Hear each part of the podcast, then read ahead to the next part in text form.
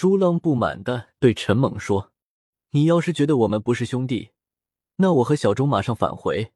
我和小钟没问题。”陈猛嘿嘿笑着摇摇头说：“我们三个当然是兄弟了，别动不动就恼羞成怒。”钟小琴，你把朱浪惯坏了。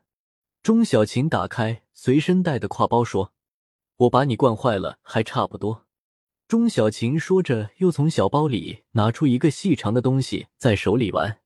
朱浪一眼瞥见，说：“小钟，这是什么？黄玉勒子，玉质不错啊，给我看看。”钟小琴捏着那颗勒子，晃过朱浪伸过来的手，说：“别乱动，等你把这颗玉的钱给我再说。”看着碗里的，盯着锅里的，这习惯不好。朱浪笑着说：“这不能怪我吧？”你这是明摆着拿出来炫给我看，那我赶紧把钱转给你，转了你就给我看。钟小琴听他这么说，反而又把手伸过来，朱浪没接，拿着手机说：“等会马上转给你。”一边说一边直接微信把钱转给了钟小琴。钟小琴的手机发出一声提示音，他也没看，看着手里的玉勒子说：“快拿去。”不然不给你看了。朱浪笑着从他手心把滑润的玉乐子拿过来。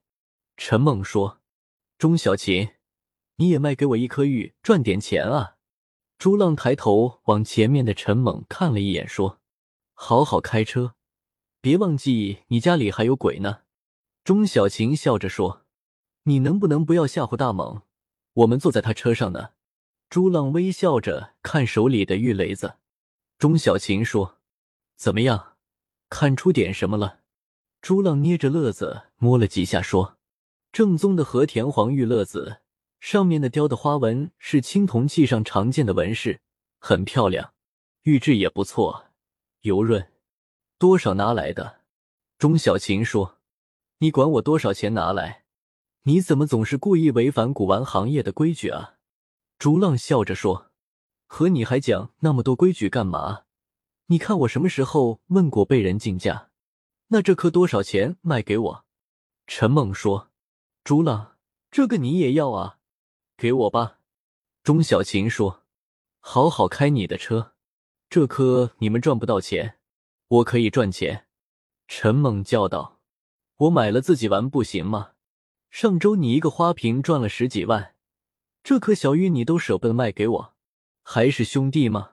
朱浪笑着和钟小琴对视一眼，钟小琴也觉得好笑，说：“好了好了，这颗给你六千，拿去。”陈猛哈哈笑道：“这还差不多了。”朱浪皱皱眉说：“喂，你能别忘记我们是去你家里驱鬼的吗？怎么一颗玉就让你远离恐惧了？”钟小琴笑着看车窗外。车子已经开进陈猛住的园林小区，里面路很宽，两边绿化做的很精致，楼房也不是很多，都是五层带阁楼。因为住的都是政府机构的工作人员，没有什么闲杂人，所以显得很幽静。陈猛在露天车位停好车，三人下车。这里朱浪和钟小琴都来过，所以都不陌生。这里都是底层住宅，所以都没有电梯。陈猛住在四楼，一走进陈猛住的那栋楼单元入口，迎面一阵充满凉意的微风吹过，钟小琴忍不住打了个喷嚏。朱浪说：“怎么会凉飕飕的？以前来不是这样啊？”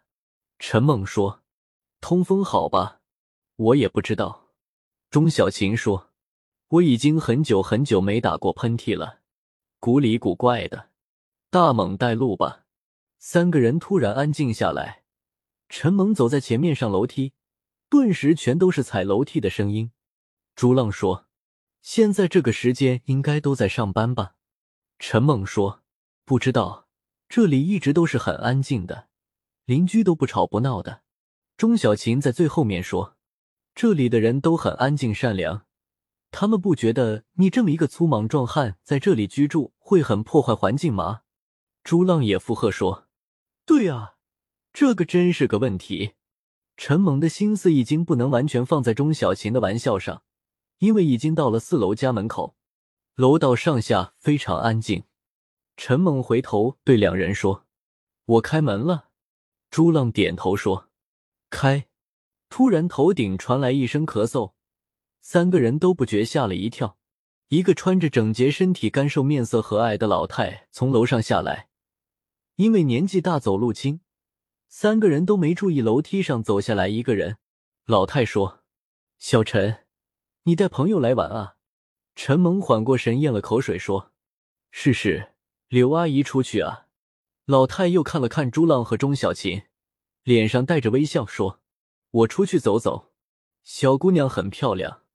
钟小琴刚才吓得把手放在胸口，心跳加速。现在听见老太这么说，不觉甜甜的笑着说：“谢谢阿姨。”老太笑笑从他们身边走过，准备下楼。陈猛突然想起什么，说：“刘阿姨，今天自来水都正常吧？”刘阿姨愣了一下，说：“正常啊，怎么了？”小陈，陈猛干笑着说：“没什么。”刘阿姨，我就随口问问，谢谢。刘阿姨哦了一声，又看着钟小琴，笑笑慢慢走下下楼。陈猛拿出钥匙，转到开门位置，对边上的朱浪看看。朱浪点点头，让他打开门。门一打开，立刻三个人感觉到屋内一股凉风吹出来，就一股，立刻就平静了。陈猛不觉打了个激灵，指着前面客厅对朱浪和钟小琴叫着：“你们看见没有？一个影子闪了一下。”朱浪和钟小琴其实都没有看见，可是看见陈猛一脸惊恐的样子和说话，也不觉微微一惊。朱浪喉结咕嘟一下咽了口水，用手扶了扶眼镜架，说：“你别吓自己好不好？什么都没有啊。”小钟，你看见了吗？钟小琴说：“没有，大猛那么高大的挡住我，我哪里看得到？不过我觉得有点怪怪的，以前来没这个感觉。”朱浪用手一推还在往屋里到处看的陈猛，说：“走，进去。”别站在门口！陈猛哦了一声，走进屋。朱浪也走进屋，四处看着。钟小琴站在门口说：“朱浪，大门不关吧？”朱浪回头看了他一眼。虽然钟小琴没有任何异常，但是他突然身上感觉到一丝诡异的感觉，盯着钟小琴的眼睛，然后目光越过他。钟小琴看着他这个表情，心里也不由得一惊，说。喂，你干嘛这种眼神？你们俩别这么吓人行吗？陈猛也回头看着他，眉毛一下子皱起来。在钟小琴的身后，站着一个瘦瘦高高的男人，也在看着屋里。